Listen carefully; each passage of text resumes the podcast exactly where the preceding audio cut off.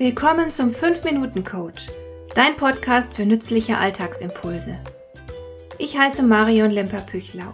Als erfahrener Coach habe ich jede Menge psychologische Tipps für dich, mit denen du leichter durch den Alltag kommst, damit dein Leben ein bisschen einfacher wird.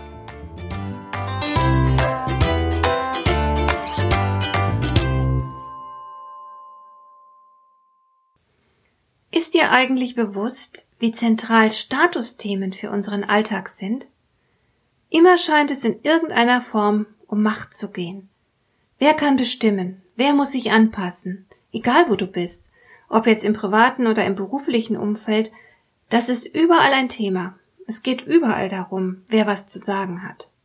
Auch unter Freunden oder in der Familie ist das so. Man ist ja nie hundertprozentig auf Augenhöhe mit seinem Gegenüber. Irgendwer hat immer ein klein bisschen mehr zu sagen als die anderen. Er wird ernster genommen und man orientiert sich auch ein bisschen an ihm. Und es muss keineswegs derjenige sein, der ganz offiziell den höchsten Rang hat. Du kannst unter Umständen sogar der schwächste von allen sein und kannst dabei trotzdem den höchsten Status innehaben und der Bestimmer sein, wie die Kinder hier das gern nennen. Schau dir bloß mal junge Familien mit kleinen Kindern an. Da haben die Zwerge oft die Macht, die tanzen den Erwachsenen auf der Nase herum. Sie sind der Bestimmer im Haus und können doch nicht mal ihre Blase kontrollieren und sich die Schuhe zubinden. Deswegen ist im Berufsleben ein Chef auch nicht unbedingt ein Chef. Nicht allein die Position bestimmt über den Status einer Person, es kann durchaus sein, dass der wahre Bestimmer, in Anführungszeichen, jemand ganz anders ist. Das kann zum Beispiel ein Mitarbeiter sein, der sich einfach innen drin sehr stark fühlt. Du kennst sicher den zynischen Spruch, Wer glaubt, dass Abteilungsleiter Abteilungen leiten, der glaubt auch, dass Zitronenfalter Zitronen falten. Die interessante Frage ist natürlich, wie kommst du denn an deinen Status? Und kannst du deinen Status auch nach Belieben mal verändern? Um es gleich vorweg zu sagen, ja, das kannst du. Und du tust es wahrscheinlich sogar dauernd. Denn dein Status wird variieren, je nachdem, wo du dich gerade befindest.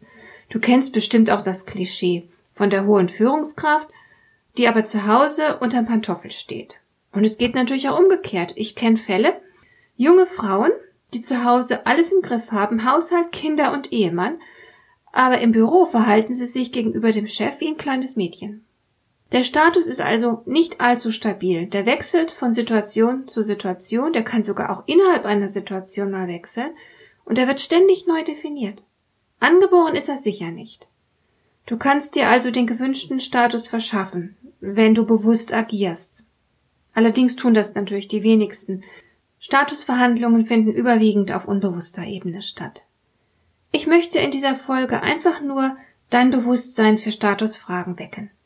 Vielleicht hast du ja Lust, in den nächsten Tagen mal genauer auf diesen wirklich allgegenwärtigen Aspekt der Kommunikation zu achten.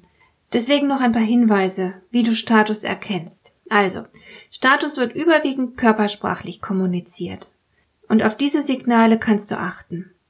Menschen mit einem hohen Status bewegen sich nicht verkrampft, sondern locker und entspannt. Mimik und Gestik wirken lebhaft und diese Menschen mit Hochstatus pflegen auch langsam und mit relativ tiefer Stimme zu sprechen, also nicht hektisch und aufgeregt. Und sie unterbrechen den Gesprächspartner oder sie beenden sogar ein Gespräch, wenn ihnen danach zumute ist. Interessanterweise vermeiden Sie Berührungen am eigenen Körper. Sie fassen sich also zum Beispiel nicht ins Gesicht. Sie halten außerdem den Kopf gerade, nicht schräg. Das ist also Tiefstatus, wenn du mit schrägem Kopf dastehst oder sitzt. Und die Menschen im hohen Status zeigen auch keinerlei nervöse Gesten, wie zum Beispiel das Herumspielen mit Gegenständen. Sie haben eine straffe Körperhaltung, sitzen und stehen aufrecht. Da ist Körperspannung zu sehen, also sie wirken nicht schlaff. Und, ganz wichtig, Sie senken den Blick nicht, wenn du sie anschaust. Sie schauen zurück. Wie sprechen sie? Die Sprache ist kraftvoll. Sie benutzen keine Füllwörter. Sie benutzen wenig Konjunktiv, also kein müsse, könnte, sollte, würde und so weiter. Und das alles sind Zeichen eines hohen Status. Achte einfach mal darauf.